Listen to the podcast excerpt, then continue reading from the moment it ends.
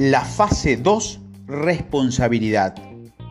Puede pasarte la vida culpando al mundo, pero tus éxitos y tus derrotas son tu entera responsabilidad. Las ventas son un maravilloso arte y los resultados se tienen en las ventas siempre serán directamente proporcional al nivel de responsabilidad que vos tengas. La palabra responsabilidad significa la capacidad para responder hábilmente. Pero lo más maravilloso es que como seres humanos ya estamos dotados desde el nacimiento de lo que necesitamos para ser exitosos.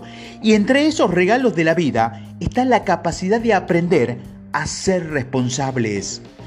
Si quieres tener la capacidad de responder hábilmente en el área de las ventas y convertirte en un vendedor extraordinario, tienes que aprender, tienes que entender y desarrollar en ti conocimientos, prácticas y hábitos que solo tienen los comerciales extraordinarios.